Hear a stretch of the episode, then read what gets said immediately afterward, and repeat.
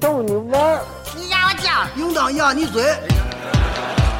一群天津人创建的播客节目，每次跟您聊一个新鲜话题，好玩、长姿势、跨界、槽点满满，每期都给你足够惊喜。是惊吓吧？生活、旅游、科技、理财、八卦，众多轮值主播，总有一款适合你。不要嘛！我是王姐，津津乐道，分享体验，享受生活。二他妈妈，你快拿大木盆来，我可赶上这波。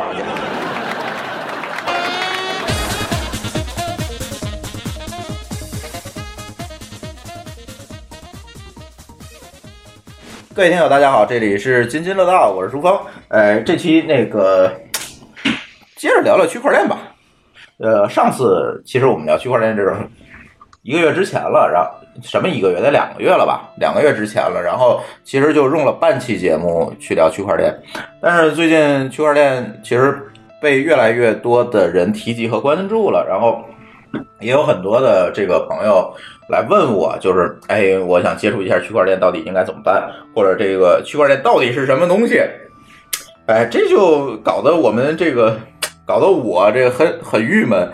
郁闷在于，嗯，如果我一个一个给你讲，我真的讲不过来，嗯，对吧？但是但是呢，我不讲吧，又总觉得。就是很多朋友就最后变成了韭菜，你知道吧？就是不是？所以考虑是不是通过我们一期节目，能给大家建立一个正确的一个区块链技术的一个认知，而不是说我们整天说那些必必涨必跌，或者是啊怎么怎么样那些事情。咱是不是能够把这个区块链这个事情，我们再认真的讲一期？包括这个霍炬，其实。现在其实上期节目没敢说，其实当时他就是来商量这个事儿的，所以他现在其实也是在负责一个区块链应用的项目，是吧？然后在做这个事情，所以我们其实也在做这块的事情。然后秀恩呢是今天下午刚被我们培训了，他也准备做这块事。然后今天好像那个朱朱熹，朱允安静。啊，对，安静他好像也出来了，从 Airbnb 出来了，然后去康贝，然后这已经是一个大势所趋了。就是现在我们周围越来越多的这个呃，在传统互联网领域做了很多事情的人，慢慢的会进入到区块链区块链领域去做事儿。嗯，所以呢，这其实也是侧面去证明区块链这个事情真的将来能成事，对吧？大家才会这么选，并不是大家都是傻子，是吧？都奔了奔去了一个割韭菜行业，我相信并不是这样。对区块链技术本身，它是有它的价值和它的这个应用领域的。所以这期节目给大家三观正确的非割韭菜的聊一。刚才我们录这个期节目之前还在说这事儿呢，说 咱这期奔着割韭菜聊，还是奔着正三观聊？我说咱还是奔正三观聊，咱人设不能崩，是吧？所以这期跟我一起录音呢还是秀恩和霍炬哈。嗯。对，呃，第一个问题，上次咱聊了，就是区块链到底是什么？然后霍总说是一个一个的区块连成的一条链，是吧？呃，这确实是这样。这个技术细节我们不讲了，但是我其其实今天我们是想讲这个区块链到底能做什么。嗯嗯，其实现在跟上一次聊，这个世界已经发生了很大很大的变化。对，最大的变化是 EOS 呃已经发布了，然后他们。主网其实应该叫社区主网。停，嗯，我要做一个声明，本次节目不能作为任何投资参考和依据啊。入呃买币有风险，入市需谨慎。好，你继续说。哈，我们我们没有推荐买 EOS 不是 EOS 生态的意思，呃，就是说这件事儿，这是最近整个这个区块链世界中的一件大事儿，就是 EOS 主网终于上线了。然后它上线意味着一种新的共识，叫 DPoS，呃，这么一种共识开始。变成了主流应用，然后并且它的性能啊什么的都比过去快，就所以我们下面会开始一个新的时代，就大家会看到很多以前没有见过的应用出现。呃，以前没有技术基础，就是比如说以太坊上速度太慢，呃呃没有实现基础的应用，现在开始会会出来，就是在这时，我们现在在一关键的关键的时间点上。嗯嗯。就是我们录这期节目的前二十四小时，EOS 的主网刚刚上线。对，是的，嗯，对，呃，可以这么呃，要不然咱就先普及知识吧。然后，其实区块链在公允领域，就是大家可以会分成区块链一点零、二点零和三点零。嗯，对，呃，霍总给大家介绍介绍这个这三个版本之间的区别吧。呃呃，一点零最早就是指比特币这种，就它其实是一个纯交易的币，嗯它虽然可以利用它合约里边的一些一些空间吧，啊，不是合约，就利用比特币链上的一些空间去嗯。存一些逻辑和非交易数据，嗯。但是这个不是。他们做这条链的目的就是官方，比特币官方是不支持这件事儿的，他希望记录就是交易数据，所以我们把它叫一点零，没有逻辑，呃，只有交易。唯一的就是记了我有多少币，霍炬有多少币。啊，对。对，对嗯啊、其实记得是是是我们的交易的交易流程，对对对对对对对，流水啊，对，嗯记得是流水，对。嗯然后到二点零时代呢，就是以太坊为代表的，就是这些币上多了一块存代码的空间，然后这个于是就有了逻辑。那这东西叫智能合约，这词估计大家都听说过了。嗯啊，然后这就是所谓区块链二点零，就是除了交易之外，有其他的逻辑可以存在链上了。嗯嗯，然后但以太网的效率很低，所以它实际上只是一个像演示一样的东西。最后它上面真正的应用呢，就是 ICO，就是发币嗯啊，这是这是它最主要的应用，其他应用都没法被它的性能所负担。嗯。然后呢，三点零呢就是 EOS，呃，EOS 提供了一个不同的共识，就不是过去那种需要耗费巨大算力的共识方法。然后这是一个类似于民主选举的方式，选出一些节点来替大家去打包和验证教育呃整所有的数据。呃，然后这个叫我们就叫它区块链三点零。嗯，那能不能给大家介绍一下？就是呃，其实我的我我们都知道啊，但是可能我们听友不知道，就是在呃区块链一点零和二点零的时候，我们用的一个共识算法叫 POW，啊，POW 对吧？这个 POW 和我们现在区块链三点零，就是在 EOS 里面嗯应用的这个 DPoS 这个算法，就是 DPoS，其实就是 POS 嗯这样一个东西，它之间的核心的区别到底是什么？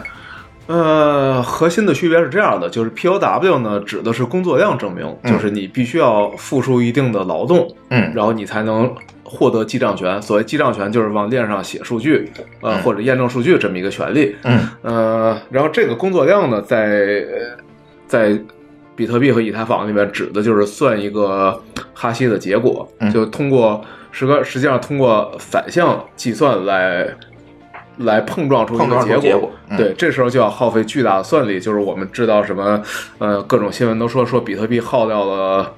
多少电？就总共比特为了比特币挖矿所耗的电，相当于一个小国家的总用电量啊！这些原因都是因为耗费了电力去做计算，嗯所以这个叫 POW。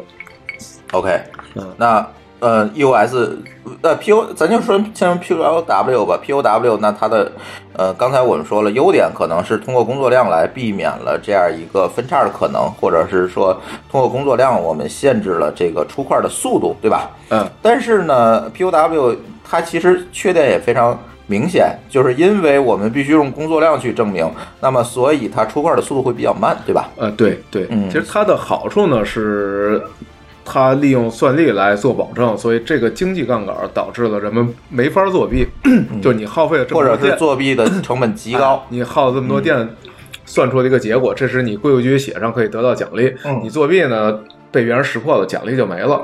那就等于你投入的电白投入了，所以它用经济杠杆来保证了它的安全。但缺点呢，就是确实太耗电了，而且太慢了。嗯嗯，，OK，那 POS 解决的是什么问题呢？POS 用了另外一种方式，就是同样是利用经济杠杆。刚才我们说的是说，呃，你投入的电力跟你作弊相比不值，嗯，那就有人灵机一动说，我能不能换一种方法？就是我先让你买足够多的币，你这得花钱，嗯。然后买完之后呢，你用币作为抵押，嗯。这叫权益证明，嗯。你作为抵押，然后这时你可以去，呃，往链上写数据和做交易，嗯。然后你做一旦其他节点发现你作弊了。嗯那做法就是系统扣掉你抵押的币，嗯啊，这是你也有的经济损失。是，所以造成你的作弊成本非常高。对对，嗯，DPoS 呢，就是觉得这样还是太麻烦，因为还是需要无数的节点去抵押币做共识。那我们能不能跟现实社会一样，就是代议制民主？我们能不能通过投票选出一些人来代表我们，就像选议员一样？嗯呃，我们选出一些人来代表我们去做这个呃做这个验证和出块的过程，我们就不需要每个人都去做了。嗯啊，那就效率可以更高，这就是为什么 EOS 号称自己能到百万 TPS 嗯啊的原因。但是你觉得 EOS 真的能？这题外话了，你觉得 EOS 真的能达到百万的 TPS 吗？这个好像也有一些争议啊，对，这有很多争议。其实说 TPS 这件事儿，不说 EOS，啊。咱先说 TPS 是什么吧。呃，就是每秒做多少次交易。OK，嗯，这这件事呢，我们做程序员的我们都很清楚，就是这个性能指标是一个没法单纯衡量的指标。就是你说每秒，过去就是每秒多少次请求嘛，嗯就是我们放在互联网里面就是 HTTP 每秒多少次请求，嗯能完成多少个请求。搜索引擎就是每秒完成多少多少次搜索，嗯叫 QPS。对，嗯，这些都一样，你只单纯看这数据是没有意义的。我们必须说在什么条件下，嗯呃，在什么样的约束条件下达到一个什么样的性能。嗯所以 T P 呃 EOS 所谓的百万就是理论上最大值，当然实际情况跟理论上总是有很大差距的，所以嗯实际实际运行起来可能到不了这数据，呃，但没关系啊，到不了也算是比起现在现有的链也快很多了。是的，，啊它原理上就说明你二十一个点、二十一个节点出块儿总比两万个快吧？嗯啊，嗯，OK，对。呃，其实秀恩今天算是小白吧，就是下午我刚给他速成了一下这些概念，是吧？对。那你有什么问题要问霍总？我现在还没有什么具体的问题，我现在就是说，呃，有因为有一些基本的概念，我现在还没有，因为我要下一步要做的是通读三个概念的所有白皮书，嗯所以现在还没有什么想到具体的问题。嗯，OK，那没有问题。那我和呃霍炬接着讲。那现在刚才我们讲了，就是区块链的一个演进吧，一点零、二点零、三点零，它分别解决问题。但是是不是我们回到这个问题的本质来看，其实区块链别管是一点零、二点零、三点零，它都是有一个共同性的。对，嗯，它其实它是解决了一个呃价值传递的问题，可以不可以这么理解？对，可以。对，呃，能不能具体的讲一讲？是你讲还是我讲？嗯，你先讲，啊。其实说是这样，就是我们在传统互联网的领域呢，比如说，呃，秀恩，我今天给你发了一个霍炬的验证，那这个时候我给你发送的过程实际上是一个复制的过程，就是这个验证我发给你了，但是我硬盘里肯定还有一份，对吗？对，是否复制了一份发给你？对，对，但是呢，在区块链，这是所有的互联网应用其实都是这么解决问题的，对吧？都是一个基于复制的一个网络，就是说我把这个数据复制一份，传输给你一个副本，代表发给你了。但是这个时候有一个问题，如果霍炬的这个艳照值一千万，好，这么值钱 了，赶紧多拍两个。哎呀，呃，那这个时候我发给你，嗯，那好，哪个艳照值一千万？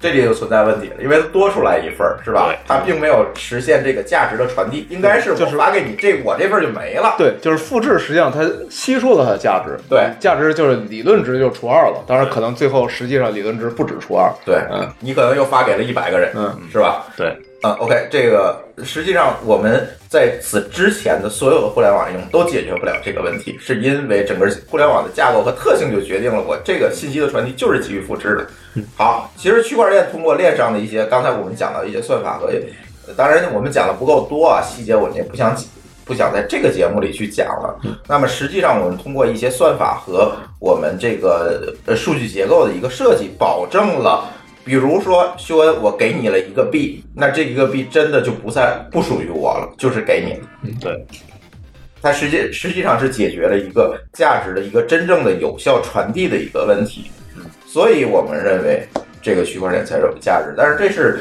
基于我的一个理解，当然霍炬现在在做 PRS，其实 PRS 做这个事情又不太是一个完完全全是来解决一个价值传递问题的一个应用，对，它又不太一样。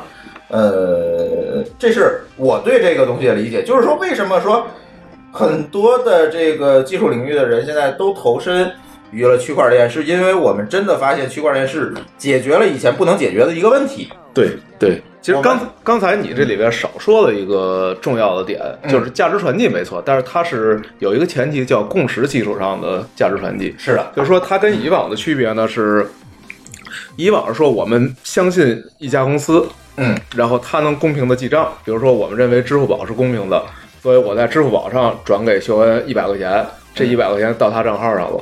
是的，但但这里有一问题，就是当然说说到钱这个事儿还是可靠的，因为丢钱是很严重的事儿，大家就不用了。但是钱之外呢，你说信任一家公司，人们就觉得在这个时代越来越不可信了，就是这些大公司越来越大，它垄断越来越多，所以这其实还是另外一个话题啊，就是说嗯人们越来越不信任科技公司了。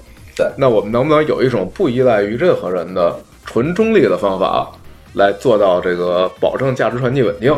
所以这就是区块链，就是说我们有一个共识，说我们都信一套理论，比如刚才我们说的 POW，就是我们都相信 POW，那这链上跑的数据，我们所有人都承认它是真的，这时候我们就可以用它来传递真正的价值了。嗯嗯对，呃，实际上解决两个问题吧，就是如果我来总结一下，就是价值传递它是一个结果，那么过程其实我们是基于一个公式体系来达成的，而不是说我们把这个数据记到一个不可信的中心的服务器上，因为我们假定任何的中心化的东西都是不可信的，在这个世界里。对对，所以才会能够有区块链技术的。为什么我们觉得区块链技术将来一定有它所存在的价值和意义？是因为区块链解决了这两个问题，啊，通过一个过程解决了一个问题。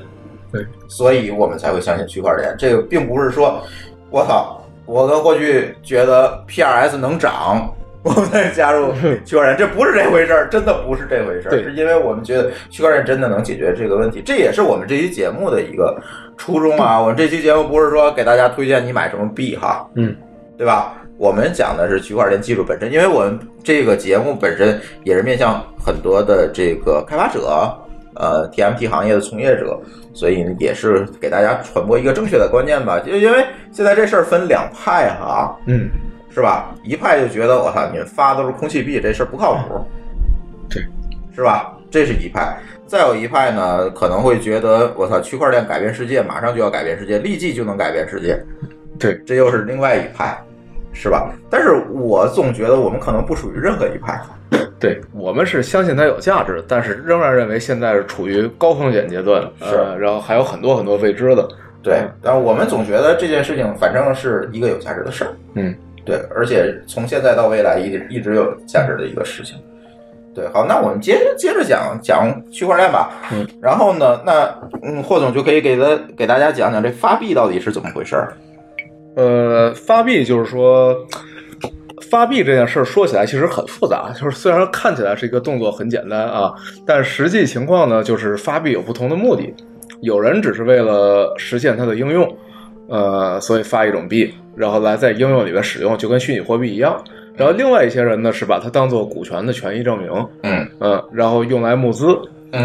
所以这是两种完全不同的目的，而且现在大家还在争论这两个东西的界限怎么分，因为嗯。从 SEC 到中国的金融管理部门都在争论这事儿，然后美国争论要点也是，就是所谓呃 security token 和 utility token 这两个东西到底怎么定义，然后这定义争到今天也没有完全争清楚，因为大家也会规避这种单纯的定义，就是一个只是为了募资的币，它一定也要给自己搞出一些用途来，然后显得它不是募资用的。呃，这也就是这个世界为什么这么乱，因为大家一方面是要做事儿，一方面要跟各种监管法法规去做搏斗，去避免被监管，嗯所以就会搞出很多奇奇怪怪的处理方法来。嗯，比如说那个之前他们最近有一波人就在说 EOS 是空气，比如说他的那个募资证明里面写的说 BM 团队对募募到的所有钱有完全支配权，说这不是骗子吗？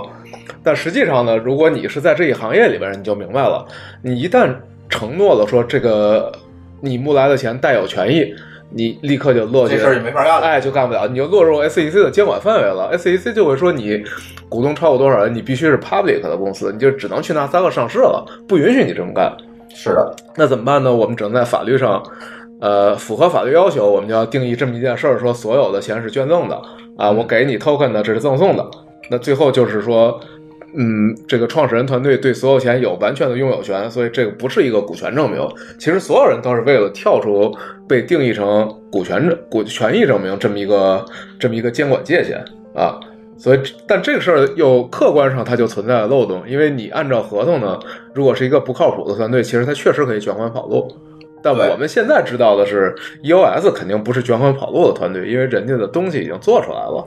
嗯，对，要卷款跑路早跑了，对不如等今对，天。不需要不需要写代码，直接跑就行了。对，这又是一个基本的逻辑判断问题嘛。对，嗯，对，但是因为人们对它了解太少，就是对这个世界参与者对这个世界了解太少，嗯一说呢，就会有人信这事儿，就说哎，有道理啊，为什么这么写呢？这么写听起来不对啊，嗯但实际上它是有背后的原因的。是的，对。呃，其实我想让霍霍总讲的是什么是讲讲这个发币到底是什么原理。结果他就给他引申到一个高大上的范畴。了对 对，呃，发币其实就是在合约，在我们的这个智能合约里写一段代码，来规定我们这个数值某个数是属于谁，就是凭空的我们去做了一个账本。那这件事情，大家可以发现，任何人都可以干。嗯，对。但是干完这件事情，我们要问的问题是然后呢？然后然后就是刚才霍炬说的这些事儿。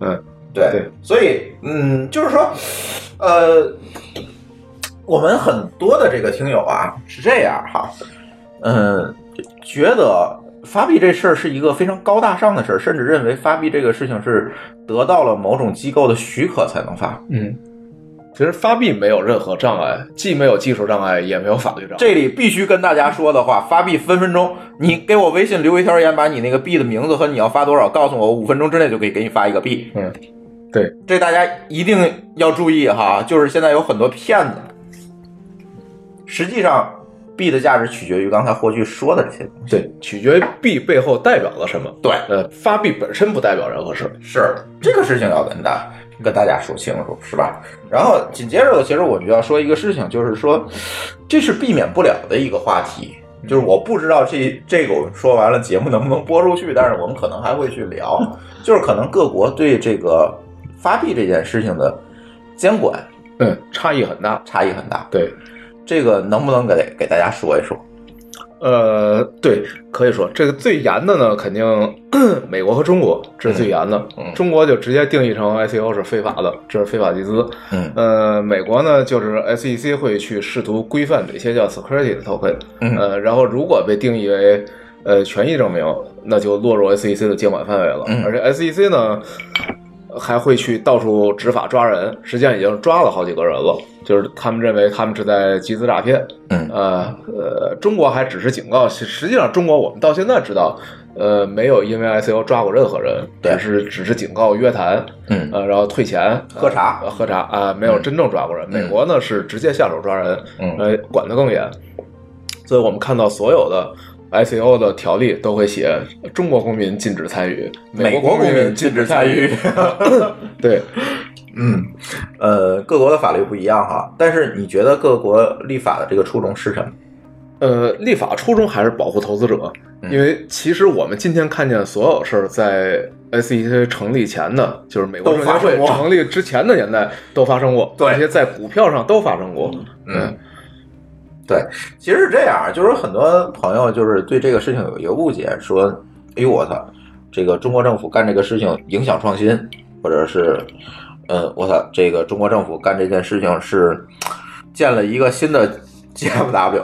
嗯，但是实际上，我想跟大家说的，因为我可能这个见多一点啊，在国内，就是我想跟大家说的是，其实现在有很多很多的这个所谓的币都是在搞传销，或者是在骗那些信息不对称的那些人的钱，对大妈的钱，对对这个二三线城市的这这这个人的钱，就是他们可能得不到一个正确的、观念的一个传递。其实这也是咱这期节目的目的啊！别管我们这期节目能够传播到哪一层，但是其实我们要说这件事情，其实很多人打着所谓的 ICO，打着这个发币的这个幌子在骗钱，嗯很多很多。那天我们某一位不提名字啊，某一位香港的朋友就说，就天天他们公司，他是在一个金融公司，天天他们公司楼下就是大巴能拉来一群广西啊、广东的这个大妈们，然后下了大巴就指，这就是我们 ICO 将来要买下的楼。这你咋整啊？他问题就是有人信。嗯，那天我在日本去去跟日本的这个朋友去分享这个事情的时候，也在说为什么中国会有这样一个监管政策。它的监管政策其实主要的目的是保护那些信息不对称状况下的投资者。对，实实际上中国保护比较严是可以理解的，因为中国投资品类太少，所以是人们普遍的投资能力和经验不足。对，嗯，对，而且呢，教育程度和国民素质它也不同。对，但是我说这话可能会有人黑我，但是这个事儿确实是它是客观存在的一个现实，所以我们可以看到这些大国就是就是呃教育程度差异比较大，大又黑美国了，对 对对，中国中国作为发展中国家里平均教育程度最高的国家，然后美国作为发达国家平均教育程度最低的国家，然后都管得很严。对，其实它是为了保护这个投资投资者的利益，不会造成大的这样一些问题，其实是这样。对，所以呢，大家也不用把这个事情过度解读吧，我觉得，你觉得？对，我觉得实际上这是这是一件好事儿。如果没有这些监管，现在市场可能更乱了。就是像我们想做点事儿的人，要没有现在这些监管制度，就真轮不上我们了。轮不上人家骗子比我们厉害多了，对哪有我们这么事儿？对，没错。对，嗯，好，那我们把这个监管政策我们聊完了，其他国家我们先不说哈，嗯就是每一个国家都不一样的，要说的就就是没法说了，这个穷举就没法说了。然后，那那我们就回过头来说，就是说，如果假定所有发币或者 ICO 的这个团队都是靠谱的，嗯，假定，那会带来什么？呃，那就是会带来很大的效率变革，就因为以前不管是募资还是上市，这个需要耗费巨大的成本和时间，就是这是社会成本。嗯那如果如果能通过 ICO 这种方式解决，实际上是极大的效率提升，就是可能做成很多以前根本不敢想的事儿。嗯嗯，其实是这样，就是说，我觉得就是上次霍炬来了录那期节目的前后，其实我跟霍炬聊过这件事情。我们一个共识是什么？当然，当时我还没有进区块链哈。我们一个共识是什么？可能第一个要悲剧的就是这个传统的投资机构对，肯定的嗯，对他们是最早受冲击的人，是。那么为什么它是最早受冲击的？因为传统的投资实际上。我们说的这种投资啊，它其实不是靠能力，实际上它是靠他有钱，就是他有足够多的钱，他可以拿着好的项目，他可以拿着更早的项目，然后卖给卖给下一下轮家下一轮对，实际上就是笑来一直说一句话，说风险投资其实是最怕风险的，嗯。呃他们是投的都是没有风险的项目，是。实际上对，对。那么如果把它变成了 ICO，会发生什么？就是他们整个被消除了，就是消除了中间商，嗯。实际上对于没有中间商赚差价。哎，对对对 对，对，实际上是这样，就是说 ICO 是什么概念？就是说，修恩，你做了一个非常牛逼的项目，那这个时候呢，可能你能找得到风险投资，传统的风险投资，嗯也有可能你找不到风险投资。但是呢，这个事情是这样，如只要有人看好你的项目，他就可以直接给你投资，是不是可以这么理解？对，或者我们不说投资，就是他直接呃预购付费的服务给你，哎，预购你的服务。对，这么说更准确，这是 utility token，这不是 security token。来啊，，这修恩，你是一个拍 A 片儿的，我操，我怎么又举这个例子？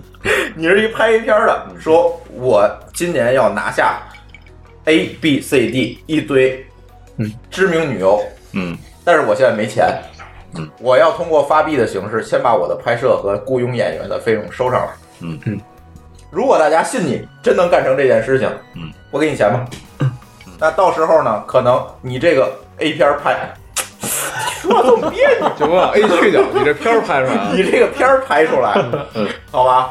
然后呢，事先那个投这个给我这个投钱的人，嗯，以一块钱一部片儿看，嗯，提前没投没投钱的以十块钱去看，对，好，这个事情你觉得大家会怎么选？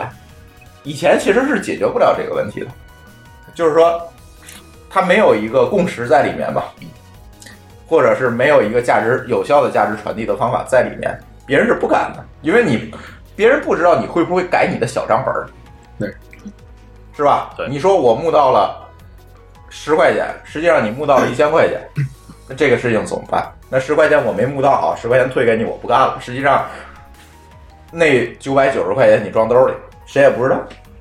但是现在通过区块链的这个呃共识算法也好，我们价值传递的方法也好，我们把这个问题解决了，把它变变成一个信息对称的对，一个东西不可篡改了。对，那这个时候实际上，那 OK，那我们就对标这个传统的风险投资。传统的风险投资是怎么干的？它其实也是找很多人募来的钱，是吧？然后放在他这个池子里，然后他根据他的一个风险评估或者对这个项目评估，他去投。那大家其实是信任他这个中心化的，嗯，VC 或者叫或者是 VC 上面的 LP，我对。这个细节我们不说了，是大家是信任他。好，现在就变成了大家信任你就好了，嗯，不需要这个中间商在里面了，对，这样就解决了很多效率的问题，是不是可以这么理解？对，是的，嗯，所以呢，其实发币或者叫 ICO，其实 ICO 这个事情，嗯，我总觉得 ICO 是不是我们可以对标成是一个二级市场的上市？这说的可能是不是又多了？呃，算二级市场。对，但实际上我们刚才说的，你那应该叫一级市场吧？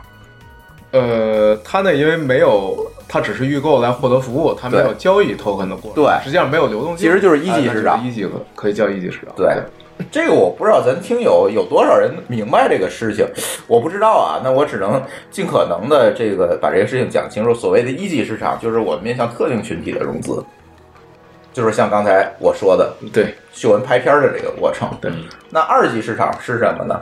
好，不是说你一块钱就能看你一个片儿吗？嗯，好，我们这个时候我们就要做一个 ICO，把你发行的这个一个币值一块钱且能看一部片儿的这个权益上市交易，嗯，让非特定群体可以交易这个币。那这个时候好了，秀恩，你在网上可能非注册用户、非募资的用户十块钱看这个片儿，那一定会有人把他的这个一块钱的币变成了八块钱在上面卖，对吗？对，嗯这个时候就进入了二级市场市，场，这个就叫二级。二级市场其实是面向一个非特定群体的一个市场，我们可以这么说吧，对就是可以这么比喻。对，当然这个所谓的不精合不精确规投资者再说啊，对对对，不精确，但是差不多是对对这意思。对对对，是这样。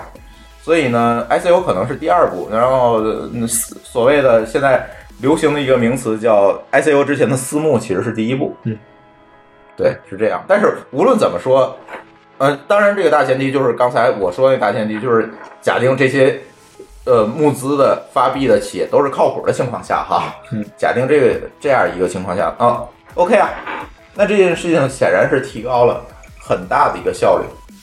降低了这样社会的一个信任成本。嗯嗯，很多人说这个，哎呀，区块链技技术耗费了这个大量的电嗯，电力、算力，耗费了大量的这个额外的这个资源，值不值得？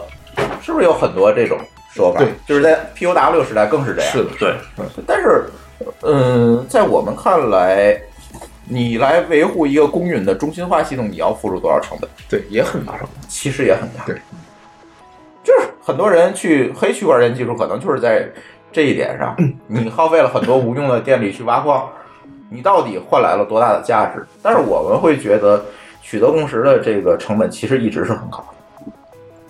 对，是吧？嗯，其实是这样一个事情。对我这里我可以讲一个小故事啊，就是嗯我之前曾经在一家游戏公司工作过，然后我们的员工守则里面有一条很奇怪的规定，就是说离开公司园区必须把工卡收到包里，不许带着。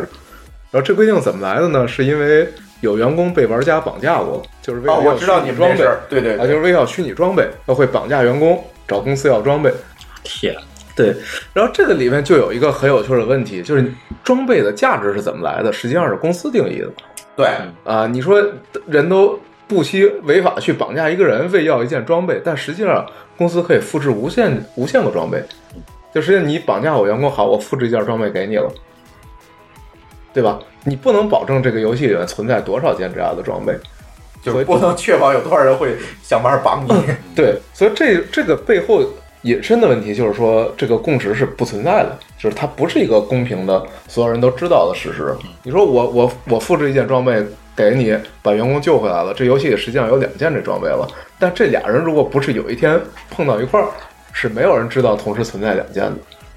嗯，所以说你说为了维护这么一个系统，呃，花再大的代价都是值得的，就是他终于让每一个人都可以确认我自己拿的这份这份 token 是不是独一无二的，嗯，就是我的权益是不是独一无二的。这件事儿，我们以前人类历史上就根本没有一种技术能保证的，对，对吧？没有一种这才是最重要的。对，所以为这个付出代价是值得的。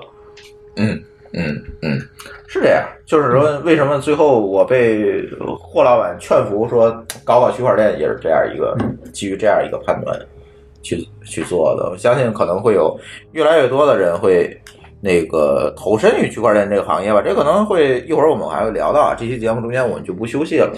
然后下一个问题其实是这样，就是说，其实有很多人不看好这件事儿。嗯，当然，当然有对很多人不看，就是一件新的东西出来，一定会有人看好，有人不看好嘛。对对，嗯嗯，另外一个事情呢，就是特别有意思，就是另外一个事情，就是现在所谓的投身区块链的这些人，似乎对区块链的了解就没有那么多。呃是的，霍总，你是怎么看待这个事儿？嗯，很很多人只是看重它的热度，其实它不对于他们来说，这可能也就是他投资中的一个资产配置吧，嗯就是他们会凑一笔钱搞一个 token fund，这就是、就是投一下试试，也看好不看好对他们无所谓，就跟他们投任何一个方向一样，一会儿共享了。一会儿什么对智能了，就都是他们投的方向，token 也是一方向，呃，他不看好也不了解也是正常的。那你觉得这种观点对不对？呃，这观点对不对？我们也很难评价对不对，因为人家至少掏钱在投啊，或者是说，如果你在做这样一个，呃，比如说这个投资公司，这个风险投资公司是你来运营的，嗯，那你会怎么想来做这件事情？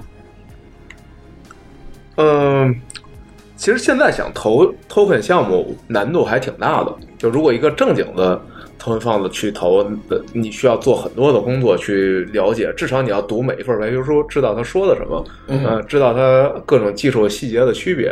嗯但这就需要花很长的时间，因为那白皮书你把技术细节搞清楚，这个不是一个十分钟、二十分钟的事儿，是的可能需要花个几天去研究它所有的细节，甚至要看一些论文，这成本是很大的。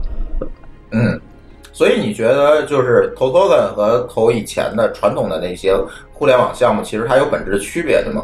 呃，它有本质区别。传统的互联网项目可能很大是产品项目，嗯就它不需要有那么多底层的逻辑，你只要把产品模式、商业模式说清楚，大家就相信你能做出来。OK，但这个时代有一个问题，就是你说我发明一种共识，呃，你得先证明你这共识确实成立，嗯然后没 bug，不会出问题，不会被人黑，能保证公平。就你需要证明一堆事儿，然后这些事儿证明呢，你证明好之后，我得我作为投资人，我得我得去判断你说的对不对。嗯，这个比过去难度就大很多。是的，对，呃，那接下来一个问题是这样，就是说，呃，我们也知道现在有很多的这个没有特别多的技术背景的人在做区块链这些事儿，嗯你怎么看这个事？这是很危险，这行为，嗯，这行为很危险。不过，不过反正这是他们自己的选择了，我我们也不好说什么。但总体来说，对他们是很危险的。现在市场还很乱，可能有一些不需要什么技术的人，通过各种炒作也确实赚到钱了。但是长期看，这现象不会维持太久的，这最后还得回归到正常的情况。嗯，如果我们的听友想买一些币，你给他什么建议？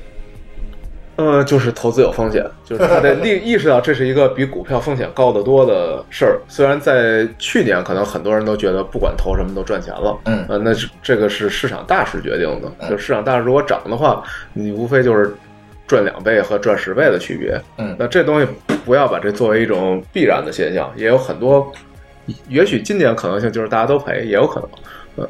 嗯嗯，呃，我周围也有很多这个技术从业者看到了区块链行业给的工资高，想进入这个行业，有什么建议？呃，想进入这行业是好的，但是只看工资去进入一行业是不对的。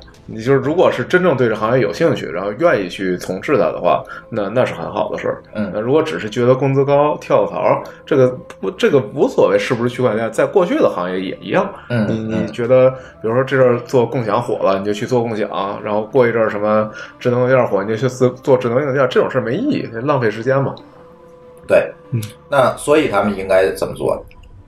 嗯，所以就先读几份白皮书。我觉得最好的方式就是这样，就像秀恩说的，把几大共识白皮书先读了，嗯哪怕然后你去找那个呃市值的排行，把嗯至少把前二十或者前五十排行的币都弄清楚它在干什么，嗯然后优点缺点啊，白皮书读一下，然后这一路走下来，就会基有一个基本的判断，对这行业就了解了。嗯嗯嗯，哎，现在我就觉得就是特别奇怪的一个事情啊，呃，在这个行业里面，就是被发明了很多名词，啊，对，大家不停的创造名词，不停的在创造名词，但是这些名词如果我们放在原来我们在做的事情里，其实它其实不需要新发明，它也有，对对，这个是为什么呢？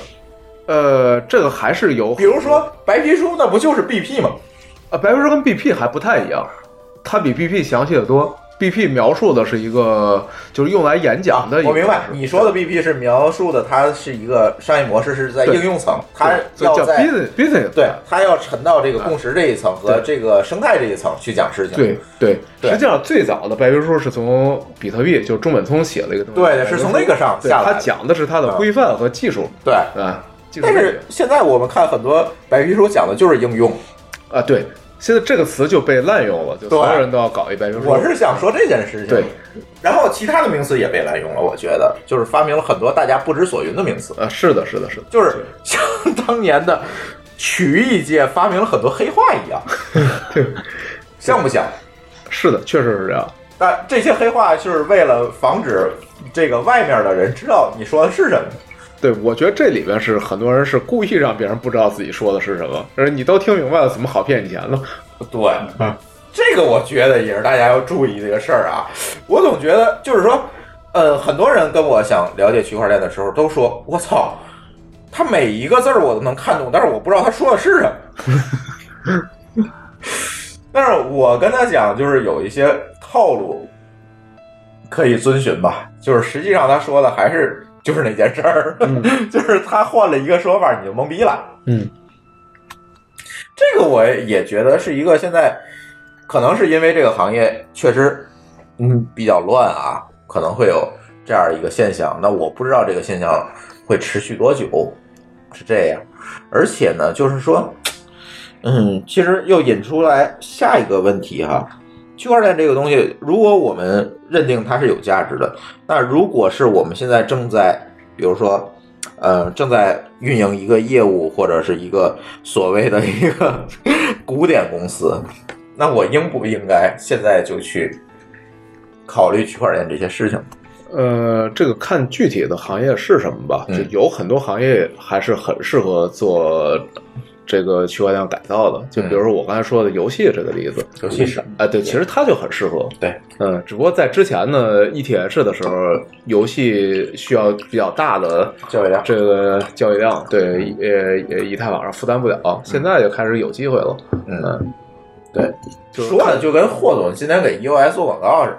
对，这没办法，因为现在这就是一个可用的东西，因为别人、别人都不可用，就是 EOS 可能不好，可能会过一年出很多问题，但是你想提高交易效率就没有选啊，择。对，他现在就没有别的选择，你只能用它。嗯嗯，OK，修文，你有什么问题吗？我问题就是 E O E O S 这个就是这个核心节点啊，嗯它会不会就是像它叫超级节点。哎对超级节点会不会有这种集体作弊或者是串联的情况？呃因为类似于这个跟服务器、跟域名服务器那种，嗯，如果说黑客或者是黑客对于这个 D D N S 进行攻击的话，那么一个 N S 出了问题，它可以有其他的 N S 来来来填补。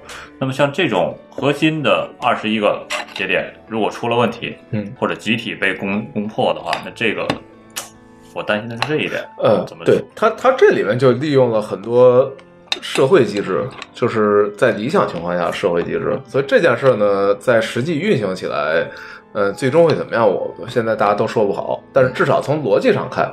呃，它成立，它成立的方法就是说，US 总共在这个系统里面存在的节点并不是二十一个，其实后面还有上百个甚至几百个，然后二十一个呢是得票最高的，就是它抵押的 US 最多的节点，然后他们去负责去去叫的，他们行话叫出块儿，就是说去建建造这个块儿，并且把它连起来去做这个工作。但是后头的一几百人都在盯着他，如果作弊的话，后面人就会替代掉他。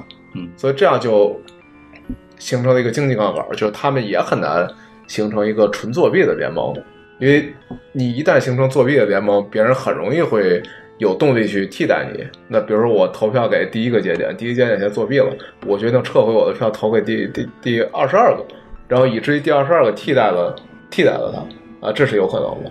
就是他他会认为，他现在的模式里面认为人们都是冷静的，可以独自决策的。嗯，嗯，那这二十二十一个核心节点，它的物理的分布位置会像是那个 NS 服域名服务器这种？呃，现在看起来分布的还挺开的，就是亚洲有，北美有，哪儿都有。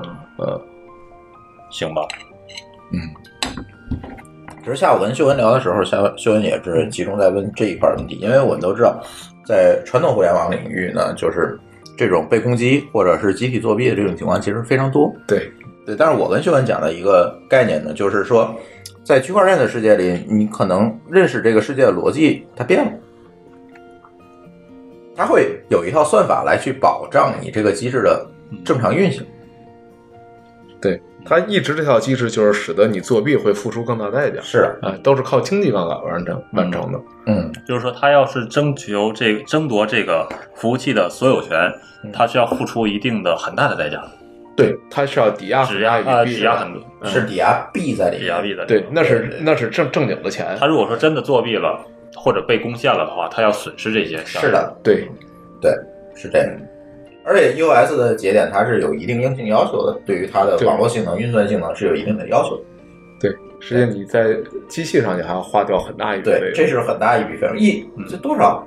二十万美金吧，至少。嗯，是对亚马逊最贵的嗯呃云服务的节点。对，是这样。嗯，所以，呃，EOS 的事儿咱不聊了。其实可能将来还会出现区块链四点零、五点零、六点零，咱不知道。这个这个没有没有给他做广告意思，就是也许明年我们再聊这事儿，我们就会以另外一个是的作为主题聊，就也也许有更好的替代它都有可能。对嗯但现在就是，呃，这是正好加上这两天刚上线嘛，就是它是一个话题，所以我们用它做例子。嗯，嗯，对，是这样。然后呢，刚才我们说了哈，区块链能够呃解决什么样的问题，以及它现在的呃这个价值所在。那么其实，嗯，最近就会有很多的朋友去呃跟我去了解，就是说我到底应不应该去进入到。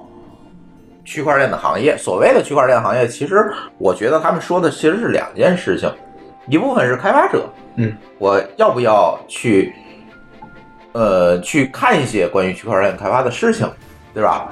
第二点呢，当然那些就是投机的人咱们不说啊，就是刚才咱也提到了。第二个呢，就是说那些非技术背景的人，嗯，我到底应该怎么去上区块链这班车？嗯，就是其实他们的言外之意说我应该买哪个币能赚钱，对吧？呃，可以这么理解，对，嗯，其实是这两个问题。那就这两个问题，嗯，你有什么建议？嗯，我觉得技术从业者应不应该进入这行业，我觉得肯定是应该的。就是你至少了解一下，没什么坏处，而且它确实解决一些实际问题，然后技术上也有一些挑战。嗯这个学一下挺好玩的。呃，作为也没损失嘛哎、开拓视野，这也应该是。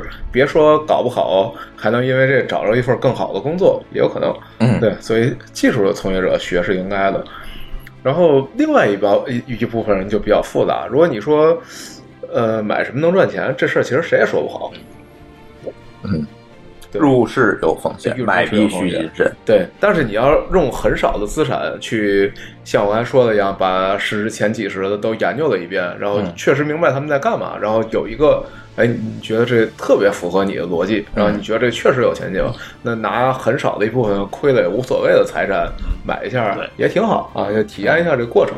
嗯，就是你觉得有风险就不要 all in 嘛，对，就不整个也不该 all in，all all in 任何一个东西都都不对。哎，对 对，呃，那接下来的问题是这样啊，我们要讨论一个事情，就是刚才我们讲到了很多监管上的问题，你觉得未来的监管会有什么样的变化？或者是现在有很多人说，我操，区块链要挑战这个政府的地位，嗯，要挑战法，甚至说要挑战这个所谓法币的地位，你怎么看这件事？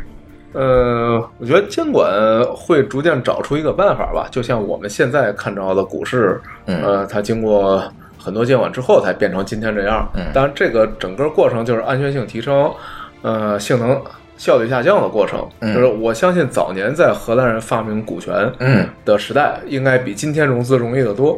嗯就是股权融资比今天容易，是呃，但是当然风险也更大，被骗的更多。对对，但慢慢发展到今天有这么详细的证券监管法规之后，你说完全消除了被骗吧，它也没消除，要不然就不会有浑水这机构了是的，啊，它也没消除。但是受骗的几率相对来说变少了。嗯就是你比你比起买一家纳斯达克上市公司的股票，跟你在街上随便买一个，那肯定是纳斯达克上市公司的受骗比例更低。嗯对吧？那我我觉得区块链也是这个过程，就是我们会看着这个监管法规逐渐完善，然后像对信息披露啊什么的这些要求会越来越高。哎，那你觉得这个所谓的监管法规是 base 在一个政府的背书之下，还是 base 在一个去中心化的一个共识体系之下？都有可能，嗯，都是有可能的，只不过现在我们还不知道。然后嗯现在的困难，你的意思就是迟早会解决，但是怎么解决我们不知道。对，因为实际上最简单的就是说中心化共中心化共识的规则，那就是政府出一份规范更容易。嗯呃，但事实上我们看到的是各国都很难。嗯要么一刀切，这是最简单的。如果你想把这个里边好的部分摘出来，坏的东西呃摘出去，这件事儿难了，对任何一个政府都很难。呃对，SEC 也很难，中国也很难，所有国家都很难，就是因为它完全是一个新事物，太复杂了，然后法规一时半会儿跟不上，然后情况也太多了。嗯嗯嗯嗯，所以现在这个事情我们还不知道。对我们还不知道。嗯，呃，那会不会出现一个情况，就是将来我们的，比如说比特币，呃，比特币，我们会取代法币的地位？呃，取代法币的地位的可能性有，就未来一定会有，但是现在看起来不太会，嗯。因为最早在一一一年左右，嗯。那时候你还记得，就是那时候我们玩咱一直在折腾这事儿。对对对对，大家都认为那时候有一天它会成为真正的货币，嗯但这么多年过来呢，你发现今天它没能成为真正的货币，嗯哪一个都没能成，比特币没能成，以太坊也没能成，嗯。但是很歪门邪道的，以太坊变成了发币嗯。的中心，就它变成了融资的融资的货币，嗯，而不是，就是它变成了股权证明，股权证明对对。而不是而不是取代法币，是。对它 ICO 如果完全没有人管的话，它实际上颠覆了纽交所和纳斯达克，是，而不是颠覆美元，对，对它没有被颠覆，正是因为政府在管，对对。而不是它不完善。对，这些事儿都是他最后走到哪条路上，我们都很难预测。嗯这这其实也是一个人们自发选择的过程。嗯嗯，就是去中心化的事情，一定要用去中心化的方式去理解它。对，其实以太坊能不能做别的，它也能做，嗯但别的东西都不火对，比如养猫，啊。对啊、然后就堵了。对，对，是这样的。然后，嗯，下一个问题其实想聊聊交易所，嗯就是呃，很多场外的玩家可能会关注这个交易所，嗯这个情况，我可能会在里面炒币啊，去做这些事情。嗯，那么可能我们行内的人会知道，就是交易所它有很多很多的猫腻在里面。那可能外面的人不知道这事儿，能跟大家说说？嗯，交交易所。交易所现在是一个区块链上一个非常大的应用，我们把它叫做应用，啊嗯它是一个非常大的应用一。个 DI 口，对嗯对，但这里面呢，就普通人不知道的是，上币的成本其实很高，就是你要到交易所交易，其实要付出很多钱为什么呢？才能上去。这交易所这可能外人不知道啊。对，啊就就交易所要收的手续费，就是因为它是一个交易所，所以我要收你交易费，呃，手续费。呃，对，这是实际上交易所把这事件变得中心化了。对，对嗯，OK，对，然后就是因为交易所是中心的，所以我们之前说的这些问题都有可能存在。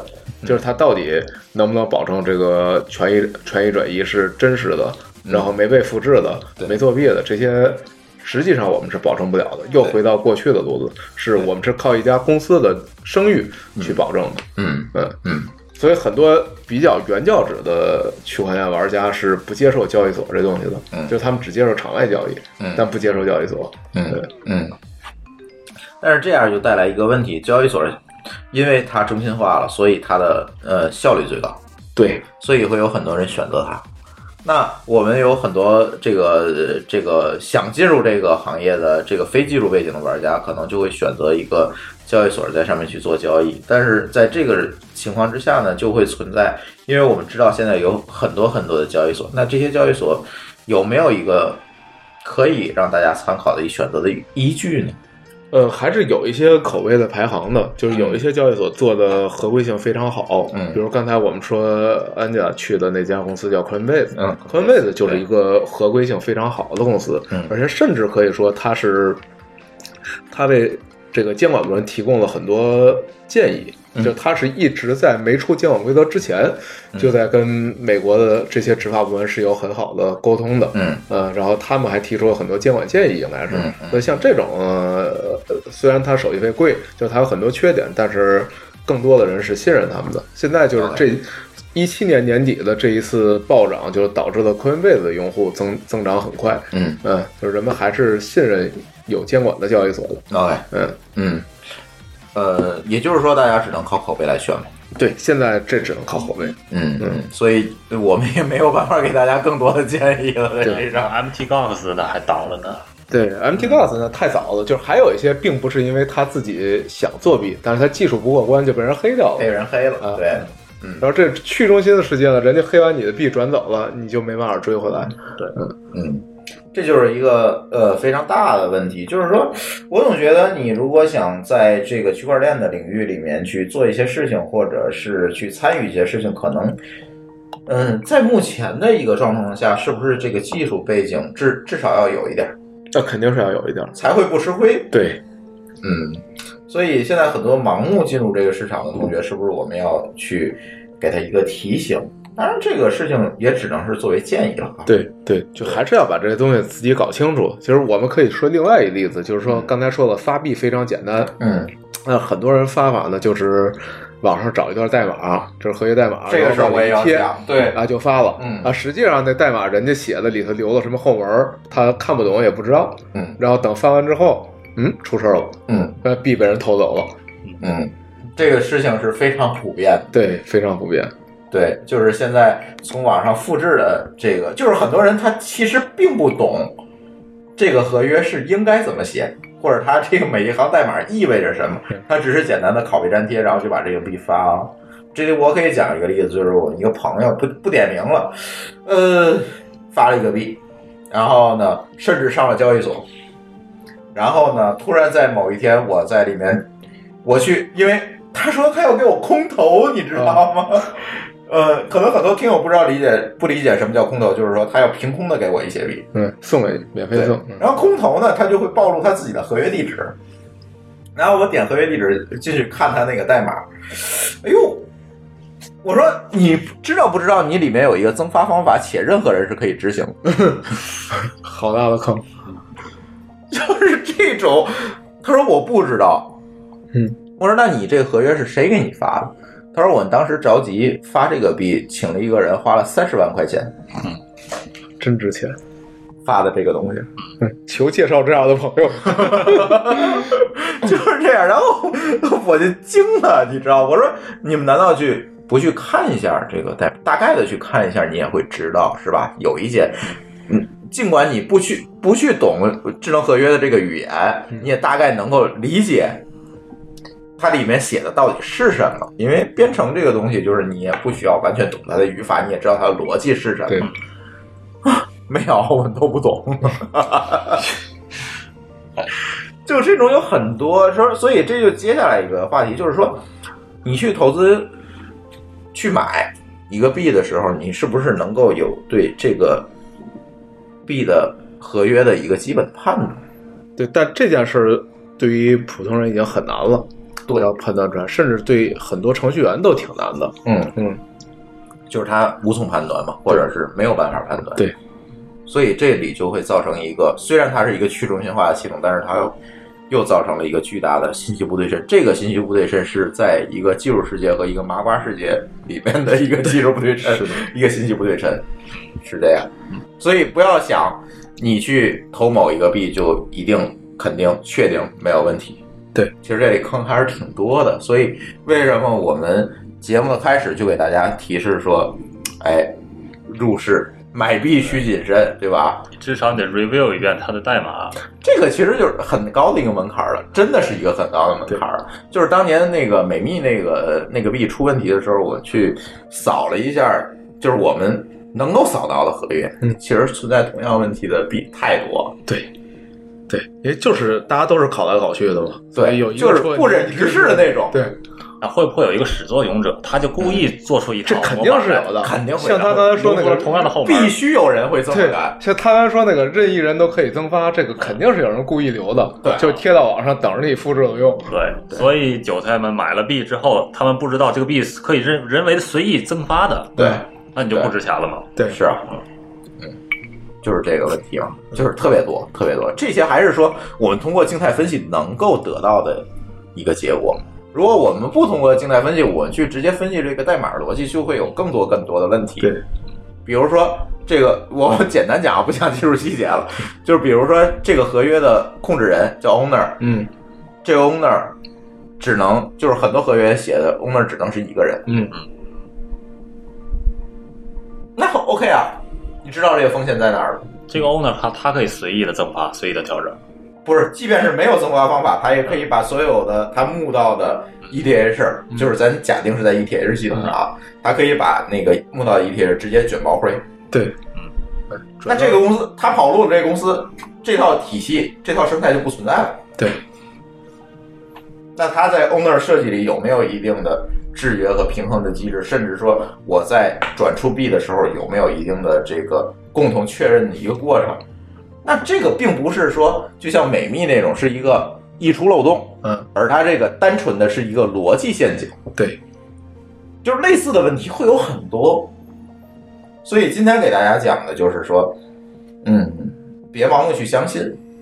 当然了，刚才小仙儿跟我说一个事儿，就是他去，他当时他也不是想干这件事情，他就是非常好奇的去旁听了一个所谓的天津市区块链联盟的一个大会。嗯那个大会最后讲的其实就是一个韭菜大会，啊，充满了骗子？充满了骗子。嗯，咱不讲那些事儿，但是就是说，你真的看准一个币，是不是你能够有条件去 review 它，去判断它在各个层面的风险，从白皮书的层面，从它代码的层面，能不能判断风险？其实这个对个人的要求是非常高的。当然，我相信将来可能会有一些机构会做这件事儿。对，但其实投资本来也是一个要求比较高的嗯事情。对，所以你股权投资就是你股票投资还需要研究公司呢。对，所以大家知道我们这期节目的三观了是吧？嗯，啊，不是鼓励大家买币，是鼓励大 鼓励大家慎重买币啊，对吧？对，把这把这些事情和风险给大家说明白，才是我们这期节目的最终目的，是吧？嗯嗯，然后其实如果我们要坐下来去讲区块链技术呢，讲太深了，估计没人听了。对，这是对，这这是一个问题，这就是门槛实际上已经挺高了。呃，还好吧，就是小白也能听明白我们说的是什么，我觉得哈。对，最后结论很清楚，就是谨慎买币，这很容易听懂。对，对谨慎买币，这个可能很多割韭菜的同学会恨我们啊，嗯，是吧？对，但是没关系，这个谁让我们人设在这儿了？如果我们其实我我我之前就是非常想做一些节目，就是想把这些靠谱的这个发币的这个项目拿过来，我们专门出一个津津乐道系列，就去给他们去做访谈。嗯，但是这件事情可能我要观察一下再说。嗯，就是嗯可能我会不留神去给空气币做了台，这个是我不想做的。这件事，其实谁也说不好。对这件事情谁也说不好，即便你有背后的这个呃能力和资源，或者是有背后的这个用户去做这件事情，我也保不准你跑路。对嗯，所以这件事情我可能还要再想一想。但是其实津津乐道，嗯，还是想给大家传递一些呃正确的、靠谱的、可参考的东西。对，其实是这样。对，就像今天下午我给修文讲的一样，对吧？嗯，咱不讲那些我操割韭菜 那些东西，咱就讲它区块链能解决什么样的问题。嗯，然后呢，我相信大家都是聪明人嘛，举一反三，我们自然会知道它能够在哪些领域去发挥它应有的作用。嗯嗯，够了，是吧？对，OK，行，那大家还有什么补充吗？你要是说像像几年前我说的那个那个话，当年几年前我说过那么一句话啊，就是说有人当时有总有人问我说，你比特币买不买？那几年前的事了。嗯我说那你是谨慎吧。你要是真像说的，拿你收入的百分之三或者百分之二，嗯你投一点小钱无所谓，你就当玩了。嗯无所谓，你要大钱的话，那你一定谨慎，那不做任何担保的。嗯嗯嗯，哎，比特币这事儿就就再说，我和霍炬都是挥霍了好多比特币的人。比特币现在不也一秒钟几十万上下？我们要不挥霍那些比特币，就就就就就什么了，对吧？嗯我们也财务自由了。但是这个无所谓吧，说不准的嗯，这个这件事情，我总觉得就是很多人替我惋惜。我操，你你你之前有这么多比特币，你为什么不留到现在？但是这件事情，我们不能说在当时的场景下去预测未来嘛。对啊，我我我们确实是去做了一些研究，去做了一些事情。但是如果你说我压到升值的那个宝上，谁知道呢？就跟你现在为什么我要提示你这个别买币，对，对吧？嗯就是别不是别买币，就是谨慎入市谨慎这件事情一样，对吧？你要不听我的，你可能会发一笔横财，对，但是你听我的呢，也有可能会避免一些损失，对，只能是这么说，是吧？那些后悔那比特币没存下的，那你也你得看那血本无归的呀，这个真的没法担保的。这个事情就是比特币经历了好多次的这个大规模每一个起伏都有跳楼的，现在也在当中动荡之中。是的，是的，对我们我们知道的赔了钱的人，赔了大钱的人都有好几个。对啊也有很多了，对对，所以这件事情我们别以上帝视角去看这件事情，这才是最重要的。我们还是多看看这个区块链真正能解决什么问题，对，好吧？行，那这期节目咱就到这儿。欢迎大家通过微信与我们互动，在微信公众账号里面搜索“津津乐道播客”就可以找到我们。天津的津，欢乐的乐，道路的道，津津乐道播客。我们强烈推荐您使用泛用型播客客户端来订阅和收听我们的节目，因为这是最新最快，并且可以完整收听节目的唯一渠道。iOS 用户可以使用系统自带的播客客户端来订阅，或者可以在我们的微信公众账号里面回复“收听”两个字，来了解在更多系统里面订阅我们播客的方法。我们鼓励苹果用户在 iTunes 上给我们打分，您的五星好评就是我们保持更新的精神动力。与此同时，我们的节目也已经在荔枝 M。荔枝 FM、喜马拉雅和网易云音乐三个平台上线，你也可以通过以上三个客户端来订阅和收听。好，感谢大家收听津津乐道的这次节目，嗯，我们下次节目再见，再见拜拜。再见。